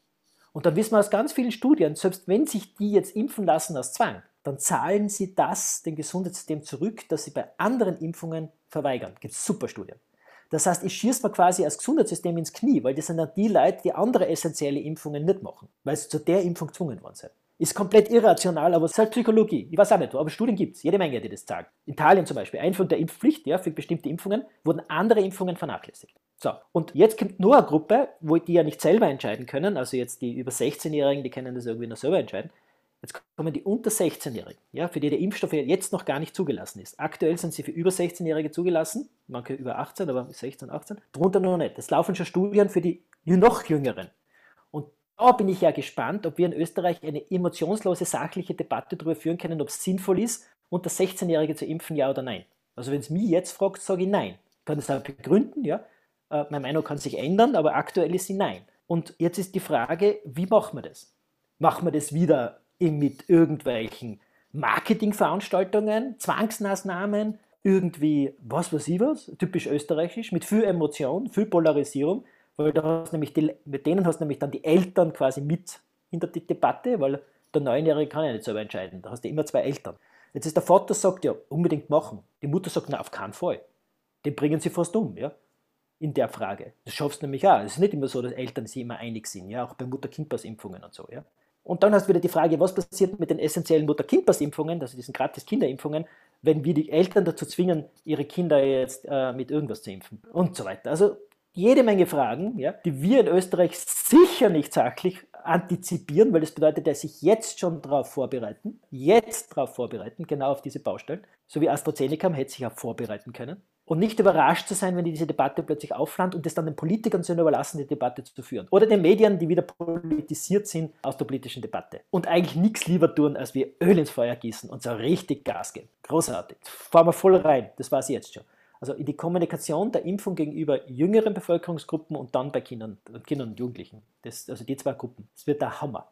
Das war es jetzt schon. Da bin ich mir ganz sicher. Und keine Ahnung, was man tun kann. Man kann nur darauf hinweisen und sagen, bitte, bitte vermeidet es, weil eigentlich die Impfungen eh sagen, dass sie wirksam und eigentlich sicher sind und es wird sich immer mehr herauskristallisieren, welche die besten Impfstoffe sind. Die muss man halt dann promoten, die muss man dann halt schauen, dass man die prioritär verimpft. Da ist ja nichts Verwerfliches dran. Ich sage jetzt einfach, wenn der Impfstoff von Pfizer BioNTech der sicherste und wirksame ist, dann ist es halt der bevorzugte Impfstoff. Wenn AstraZeneca dagegen abstinkt, dann ist er halt in, zumindest für ein reiches Land wie Österreich kein Thema mehr. Sorry, es ist halt einfach so. Ja? Das ist auch bei ganz vielen Arzneimitteln. Bessere Arzneimittel verdrängen nicht so gute Arzneimittel. Vielleicht dreht sich das Ganze auch noch um, ich weiß es ja nicht. Ich glaube, das spricht für sich selber, da muss man gar nicht mehr viel dazu kommunizieren. Also der Erfolg ist eigentlich die beste Werbung für Arzneimittel. Und wenn du noch unerkennliche Stimmen hast, wie zum Beispiel Wolf-Dieter Ludwig äh, oder von mir ist Cochrane oder was auch immer, die dann sagen, das passt oder Iquick, mehr brauchst du nicht. Und der Rest, das, das sage ich wirklich, also die Politik soll sich da raushalten, die soll einfach die Pappen halten. Ja, und die Medien ja. sollten sich auch möglichst nur auf Quellen stützen, die ein hohes Vertrauen haben und nicht jede Stimme, die da irgendwie Pieps macht, die Bühne geben. Ja? Nur, nur also nicht, nicht, weil, nicht um die Meinungsvielfalt zu verhindern, um das geht es mir gar nicht. Nein, die Bühne geben, um Emotionen zu schüren, weil so ticken Medien, es tut mir leid. Ja? Die Schlagzeile macht Auflage, also wenn irgendwo Kochsalz verimpft worden ist in einer Impfstraße, ja, das taugt die Medien. Das ist eine Schlagzeile, die geht rauf und runter und rauf und runter. Ja, ja natürlich. Das ist auch wieder der Grund, warum die, warum die Sachlichkeit ja irgendwo auch davon lebt, dass man wirklich bei der Sache bleibt und dass es eben selbstbestätigende Dinge gibt, wie zum Beispiel, dass ein Impfstoff einfach besser ist oder ähm, man muss wahrscheinlich sich einfach, äh, wie Sie sagen, ja auch ein bisschen darauf verlassen, dass unabhängig vom politischen Narrativ einfach die Dinge schon ihren Lauf nehmen sozusagen und man dann den Erfolg sehen wird. Ja. Mhm das Wort unabhängig ist ein ganz überstrapaziertes Wort. Normalerweise müsste man jedes Mal den Interessenskonflikt offenlegen. Ja? Auch eigentlich, auf, man unbedingt vielleicht auch vor, vor so Interview, aber auf jeden Fall. Also ich habe jetzt am, am Donnerstag da habe ich auf der, auf der PMU, der Medizin, einen relativ großen Vortrag, da wäre das die erste Folie ist mein Interessenskonflikt. Und ich habe keinen Interessenskonflikt, ja, aber das müssten quasi auch alle Virologen oder so machen, ja, die da ganz tief drinnen stecken, ja, mit über halt, dass sie ein, ein Labor betreiben oder sonst irgendwas, ja. Sorry, es ist halt einfach so. Und da werden gerade Milliarden umgesetzt, ja, und Impfstoffe sind ein riesen Business. Das ist einfach zur Kenntnis zu nehmen. Und je ehrlicher man damit umgeht und je mehr man die Leute mit Interessenskonflikten eigentlich aus der öffentlichen Debatte raushält, desto besser.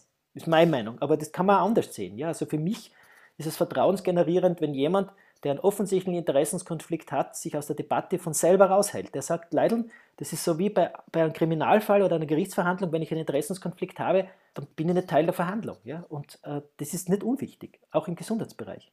Das ist ein sehr gutes Beispiel, eben auch mit der, mit der Befangenheit eigentlich, ne? dass man dann einfach schauen Genau, genau. Aber dass man mich selber rausnimmt. In Österreich passiert genau das Gegenteil. Die drängen sich nach vor. Ja. ja die sind vorne, vorne stehen bei der Pressekonferenz neben, neben dem Kanzler. Und nochmal, einen Interessenskonflikt zu haben, ist nichts Schlechtes. Da hat man auch einen, vielleicht sogar einen gesellschaftlichen Benefit generiert. Aber es ist ein bisschen ein Problem, wenn man dann quasi seinen eigenen Test oder sein eigenes Produkt bewirbt bei einer Pressekonferenz. Damit habe ich ein Problem. Damit habe ich sogar ein Riesenproblem.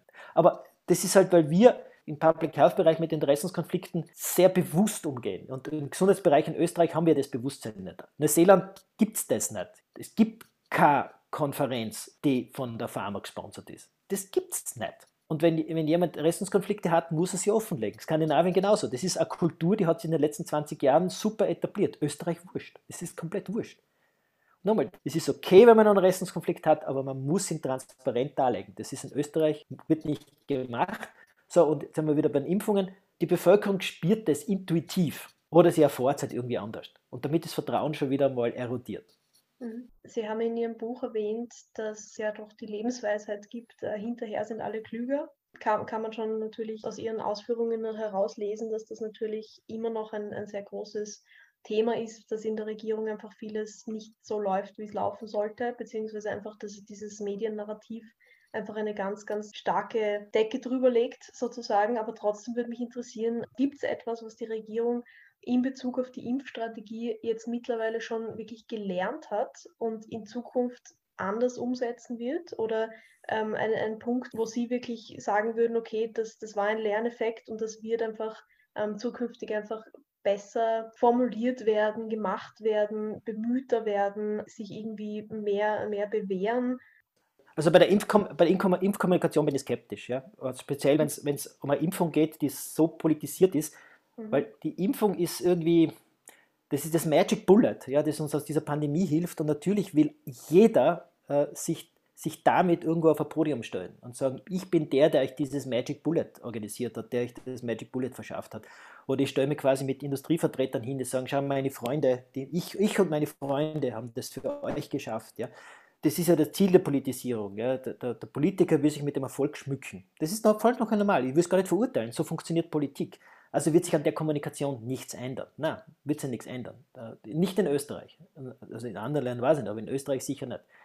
Was wir, glaube ich, schon jetzt gelernt haben, ja, ist, dass wir den Impfpass, den wir 2000, also Entschuldigung, also fangen wir mal mit dem Impfregister an. Das Impfregister, das wir 2002 haben wollten, ja, mit der HPV-Impfung 2007 hätte es ganz sicher kommen müssen mit dem elektronischen Impfpass.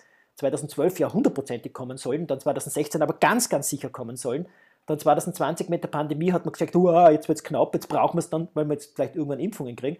Und irgendwie haben wir uns jetzt gerade noch hineingenudelt, ja, dass wir dass wir sowas wie einen elektronischen Impfpass jetzt haben, zumindest einmal für, für diese Impfung und die soll ja erweitert werden. Das ist quasi eine Professionalisierung von Impfstrategien, die es in anderen Ländern schon seit 20 Jahren gibt. Das, das ist gut. Also das ist, da hat die Politik quasi das machen müssen, aus welchen Motivationen auch immer. Also die, quasi die digitale Erfassung von, von Impfungen, ja, weil nur dann weiß ich, wer welche Charge bekommen hat, ob jemand die erste, die zweite, was weiß ich, was bekommen hat. Nur damit habe ich einen Überblick. Vielleicht folgt jetzt auch noch ein Impfregister, weil nur auf Basis von einem Impfregister kann ich quasi auch die Sicherheit von Impfstoffen monitorisieren. Da sind wir vollkommen auf andere Länder angewiesen. Wir können das ja gar nicht. Damit können wir eigentlich auch die, unsere gesetzlichen Verpflichtungen bei der bedingten Marktzulassung dieser Impfstoffe gar nicht umsetzen. Ja, das ist ja eigentlich ein, aus meiner Sicht ein Rechtsbruch, aber das sollten die Juristen prüfen. Also irgendwie hat, hat, das, hat das jetzt Entwicklungen angestoßen, die eh schon seit lange überfällig waren. Ja, keine Ahnung, was man, was man sonst noch sagen könnte. Ja.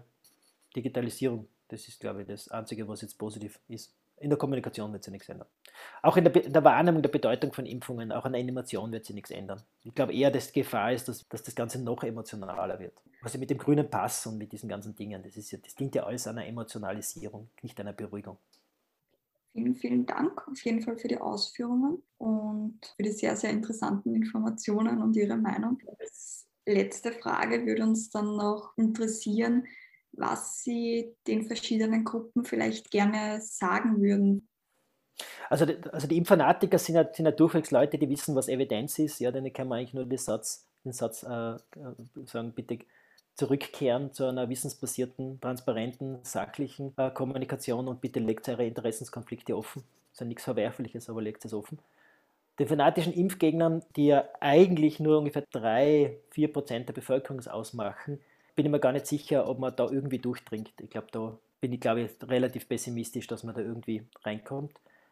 Ich glaube eher, dass die Gruppe, dass das ja 20 bis 25 Prozent, die sehr ambivalent sind. Also das sind einfach Menschen, die sich Gedanken machen über alles Mögliche. Die machen sich auch Gedanken über die Umwelt und versuchen ihre Entscheidungen irgendwie zu balancieren. Und das machen sie auch beim Thema Impfungen denen muss man idealerweise sagen, bitte informiert informiert euch an Plätzen, äh, die hohes Vertrauen haben. Ich sage es noch einmal, www.gesundheitsinformation.de ist eine unabhängige Seite des IQWIC, äh, hat genießt meines voll, mein volles Vertrauen. Findet man alle Informationen zum Thema Corona-Impfstoffe, aber auch zu vielen anderen Gesundheitsfragen.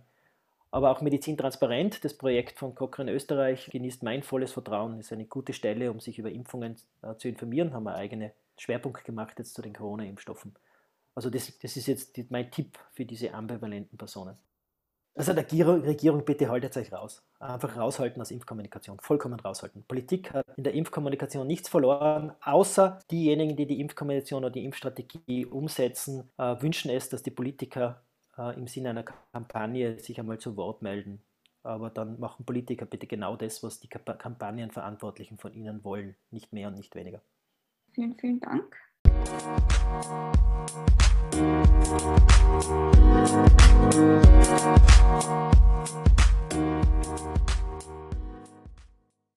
Liebe Zuhörerinnen und Zuhörer, wir haben jetzt ein ziemlich ähm, interessantes und ausführliches Gespräch gehabt mit dem Herrn Martin Sprenger. Und ähm, wir haben einiges gelernt, wir haben sehr viele Eindrücke bekommen. Ihr habt es gehört, also es, es, es gibt sehr, sehr viele ähm, Facetten, sehr viele Aspekte, die natürlich in der Regierung im Endeffekt zu beachten sind bei einer Impfpolitik beziehungsweise generell bei einer Corona-Politik. Ich, ich persönlich fand das auch sehr interessant mit der Sachlichkeit und mit der Emotionalität, die bei uns in Österreich vor allem ähm, vorherrscht, was natürlich kaum zu widerlegen ist, sozusagen. Ja? Und ähm, wenn wir uns das äh, jetzt das Gespräch Revue passieren lassen, dann, dann merken wir, dass das auch immer wieder aufkommt und vor allem ihn als Person sehr, sehr motiviert, auch motiviert hat, dieses Buch zu schreiben, das wir natürlich auch an der Stelle sehr empfehlen können. Und jetzt versuchen wir mal, da wir ja jetzt so viel über diese, über diese Sachen gehört haben, ist es natürlich auch interessant für uns, weil wir uns ja im Rahmen von unserem Seminar ziemlich viel beschäftigen mit dem Thema Impfung.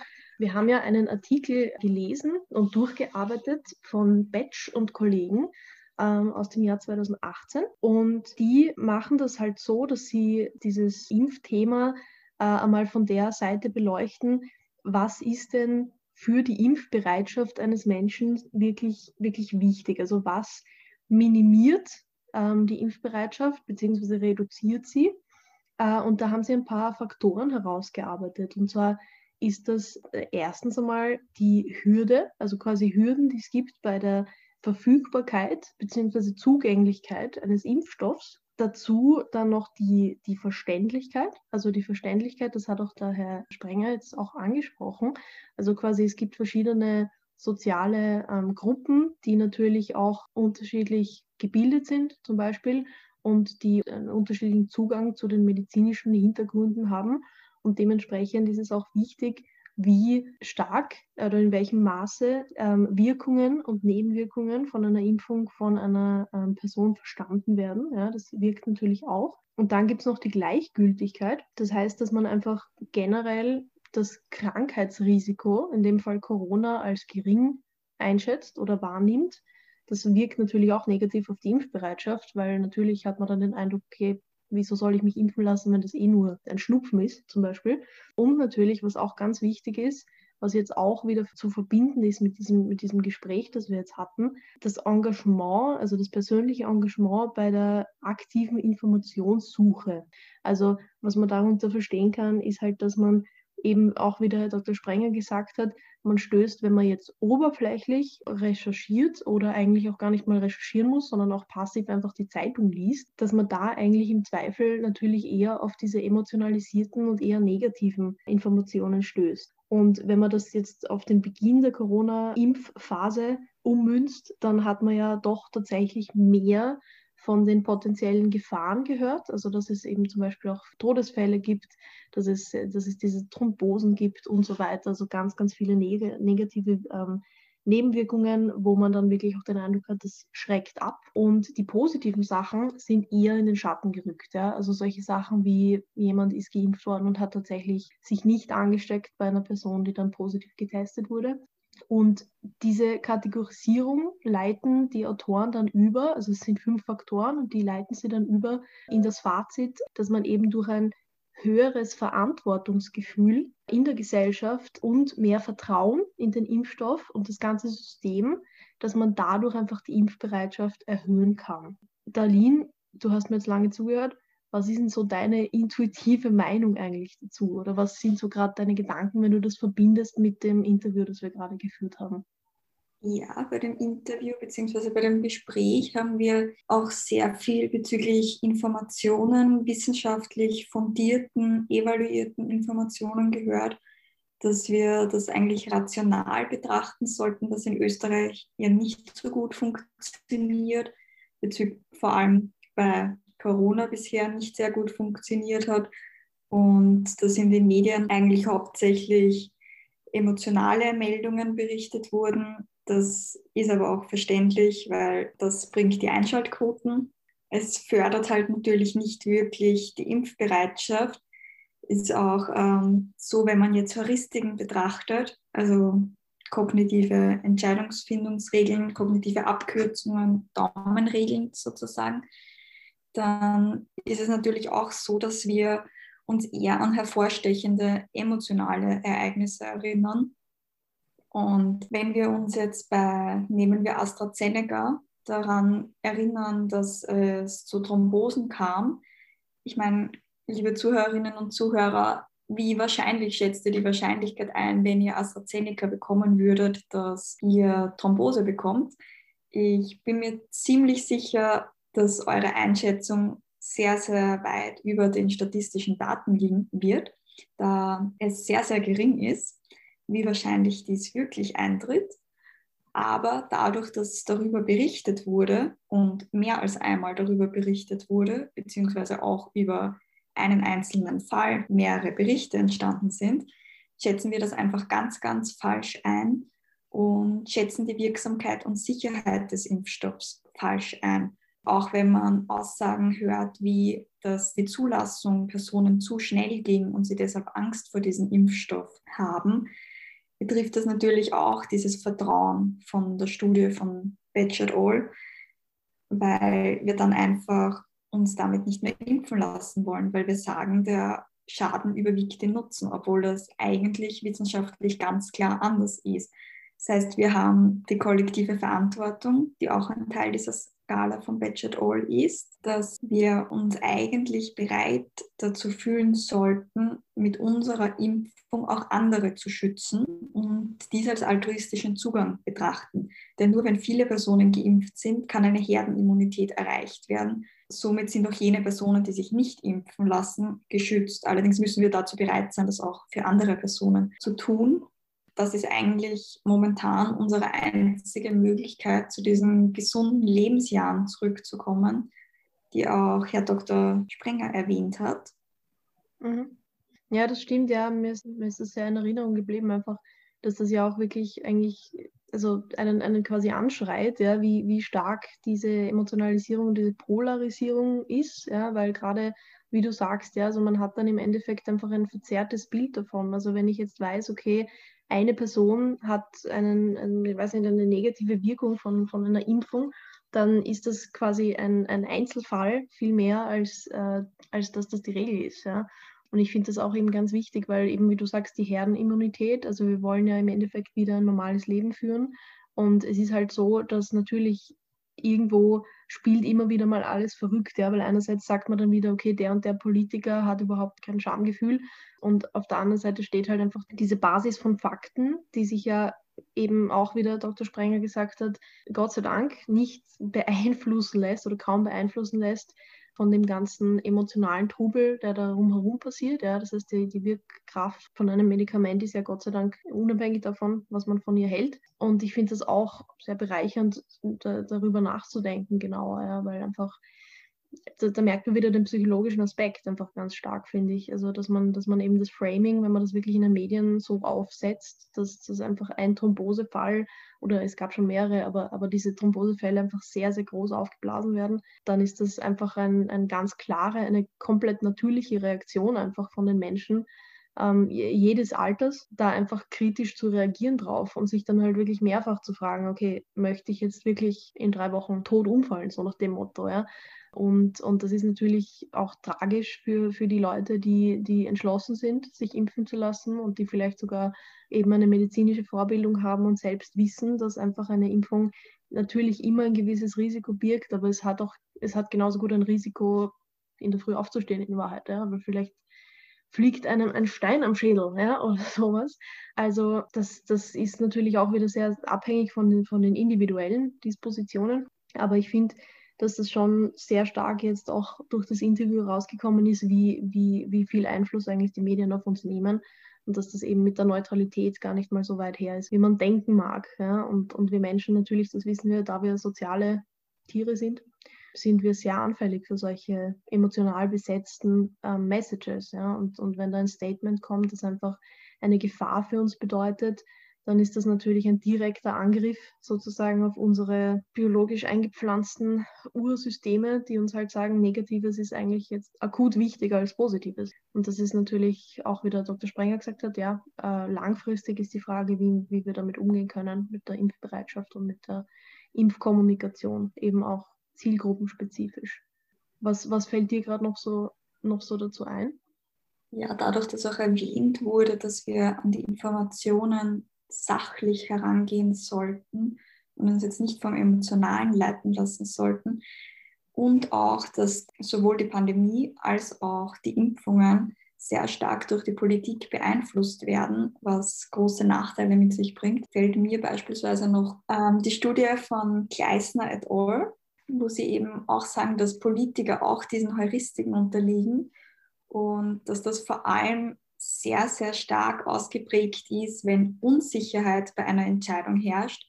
Und was ist momentan unsicherer als die Corona-Pandemie? Wir haben keine Ahnung, wie der weitere Verlauf ist.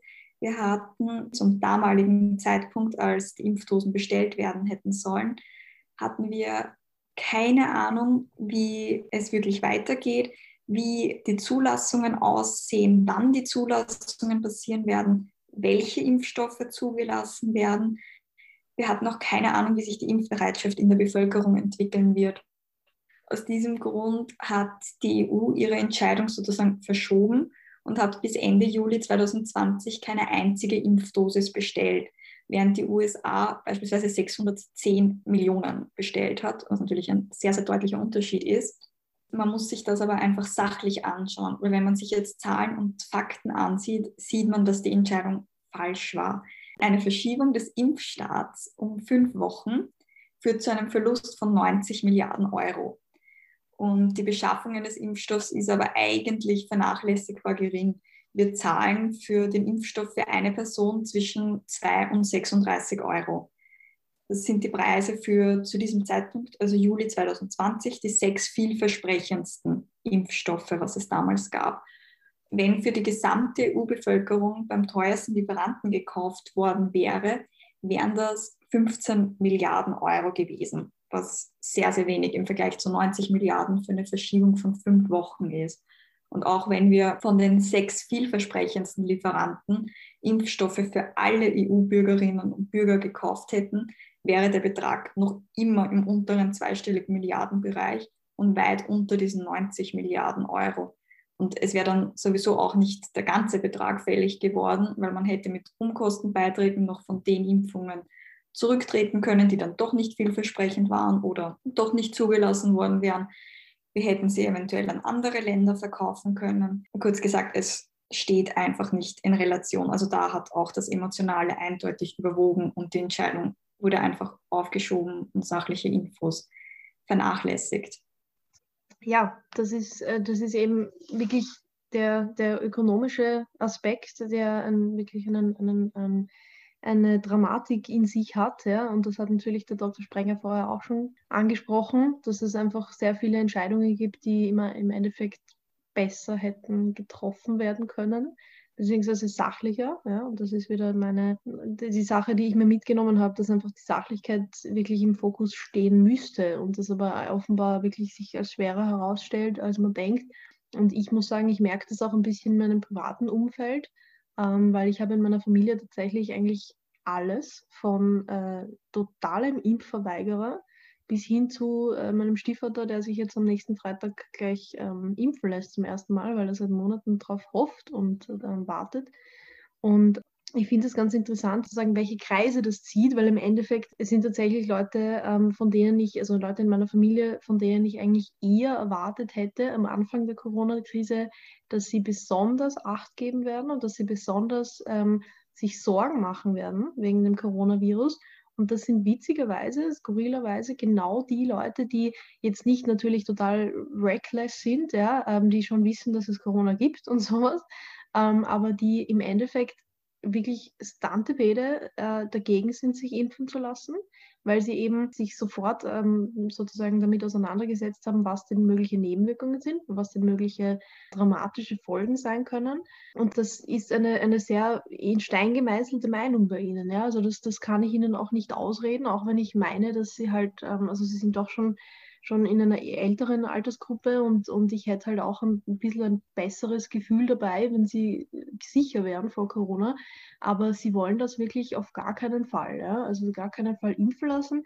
Dazwischen gibt es, äh, also ein bisschen dazwischen im Spektrum steht meine Mutter, weil bei der ist es so, dass sie sich schon aus beruflichen Gründen hätte impfen lassen können, also nicht müssen. Ähm, sie hat jetzt keine Nachteile davon, aber sie hat sich deswegen nicht impfen lassen, nicht weil sie es nicht ernst nimmt, um Gottes Willen. Also sie nimmt sehr ernst und sie überlegt sich jetzt auch trotz ihrer Bedenken impfen zu lassen ähm, auf längere Sicht. Ähm, aber sie hat halt im Jahr 19 72 äh, einen Impfschaden erlitten und ist, ist geimpft worden gegen, ich weiß nicht mehr genau was, aber hat seitdem immer wieder tatsächlich epileptische Anfälle, die Gott sei Dank nicht regelmäßig sind, aber die doch ein ganz klassischer Impfschaden sind, weil damals war das natürlich einfach noch nicht so gut entwickelt. Und damals hat man gesagt, okay, das Kind äh, hat jetzt nach der Impfung einen Anfall, aber wurscht, wir schicken es trotzdem nach Hause. Ja? Und so war das damals bei ihr. Vielleicht hätte man da noch was abfedern können.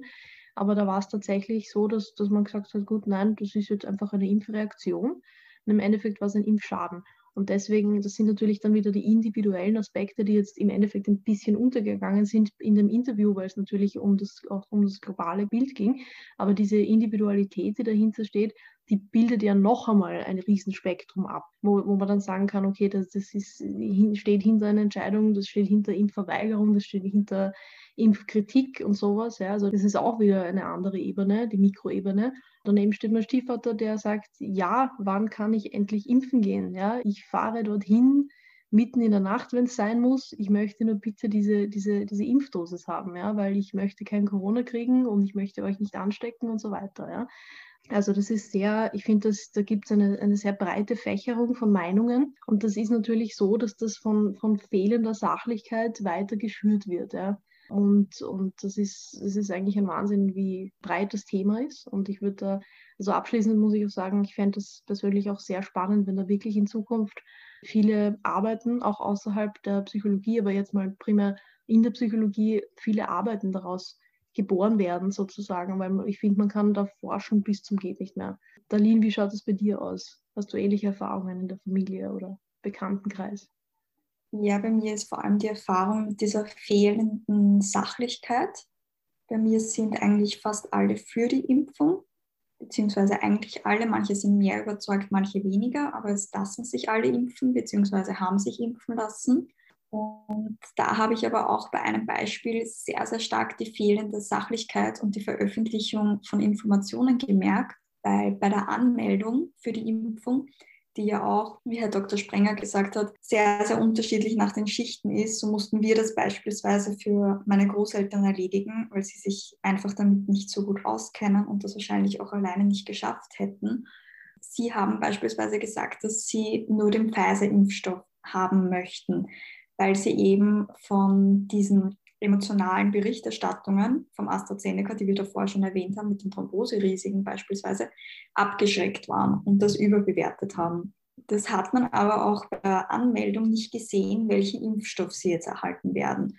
Da sind wir einfach nur nach den Abständen gegangen zwischen der ersten Impfdosis und der zweiten Impfdosis.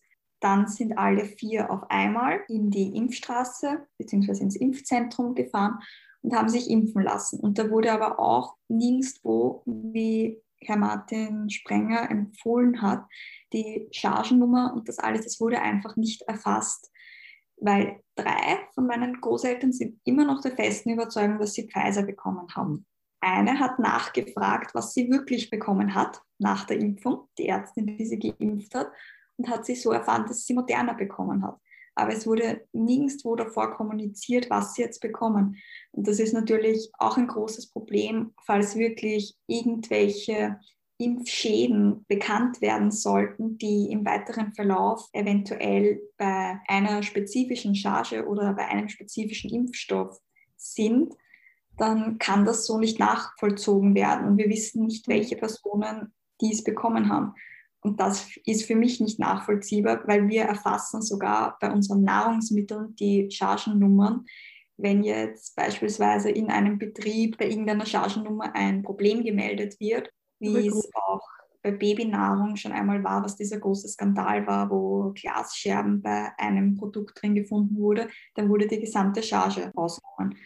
Und das können wir aber nicht mehr nachvollziehen, welche Personen diese Charge bekommen haben, wenn wir das nicht erfassen. Ja. Und das passiert momentan zumindest nicht in diesem Ausmaß, in dem es sein sollte. Ja, das ist auch ein wichtiger Punkt, ja. weil wie sollen wir es dann machen? Ja? Wenn wir es bei Lebensmitteln machen, warum dann nicht bei Impfungen? Weil das, das ist ja, es, es kommt auf, auf dasselbe Risiko und auf eine selbe Gefahr hinaus. Ja, ja wirkt sich meiner Meinung nach definitiv auf das Vertrauen in die Impfung negativ aus. Ja.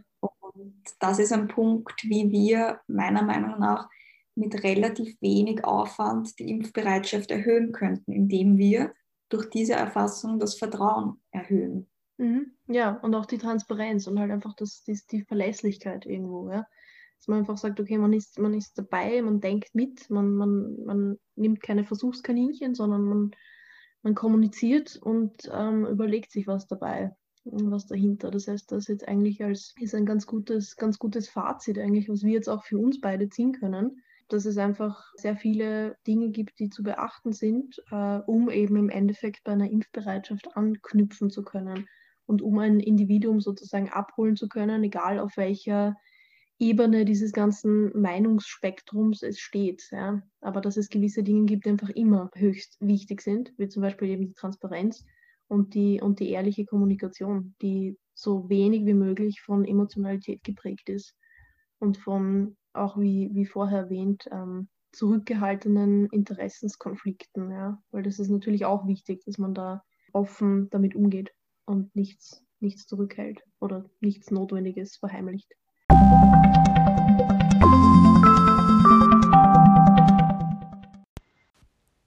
Wir haben jetzt heute schon sehr viel Interessantes zum Thema Corona-Impfung und zur generellen Corona-Situation und Corona-Politik in Österreich gehört und möchten uns nochmal wirklich sehr, sehr herzlich bei Dr. Martin Sprenger bedanken. Und als letztes würden wir jetzt noch einmal ein Zitat bzw. Statement von Dr. Michael Fröhlich euch zeigen. Ja, ich bin gebeten worden, kurz Stellung zu nehmen äh, zum Thema Impfung, Immunsystem und ob man Angst haben muss vor einer Impfung oder nicht. Ich bin Arzt, Internist, Intensivmediziner gewesen, viele Jahre und habe mich auch schon in meiner Studienzeit mit Immunologie beschäftigt. Und ich glaube, ich habe gelernt in meinem Arztleben, dass der Mensch ein geniales Immunsystem äh, als physiologisches Gerüst in sich trägt das äh, tagtäglich verschiedene Gesichter in Form von Antigenen eben zu Gesicht bekommt und mit ihnen umgeht und still und leise das genial managt. Eine Impfung, eine aktive Impfung ist auch ein Antigenangebot an den Körper, damit der Körper eben spezifische Antikörper bildet. Also das Immunsystem sieht mit einer Impfung einfach einen weiteren äh, Antikörper Gentyp. Und äh, das macht es Tag ein, Tag aus, Jahr ein, Jahr aus.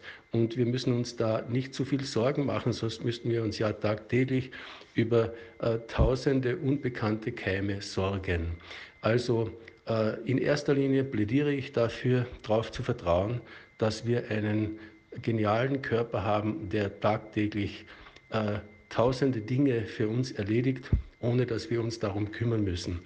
Und auch die beste Impf Impfung und der sicherste Impfstoff ist dann unsicher, wenn man mit Angst an die Sache herangeht. Ich empfehle also, statt mit Angst an die Sache herangehen, mit Vertrauen an die Impfung herangehen und überhaupt ans ganze Leben. Und hier und da kann man dem Körper durchaus auch ein Dankeschön ausrichten. Das wäre mein Kommentar für heute. Ich hoffe, ich konnte damit äh, Klarheit in Richtung Vertrauen schaffen. Dankeschön. Auch vielen, vielen Dank an Dr. Michael Fröhlich und auch vielen, vielen Dank an euch fürs Dranbleiben und Aufpassen. Wir hoffen, ihr konntet viel von heute mitnehmen. Macht's gut und bleibt gesund.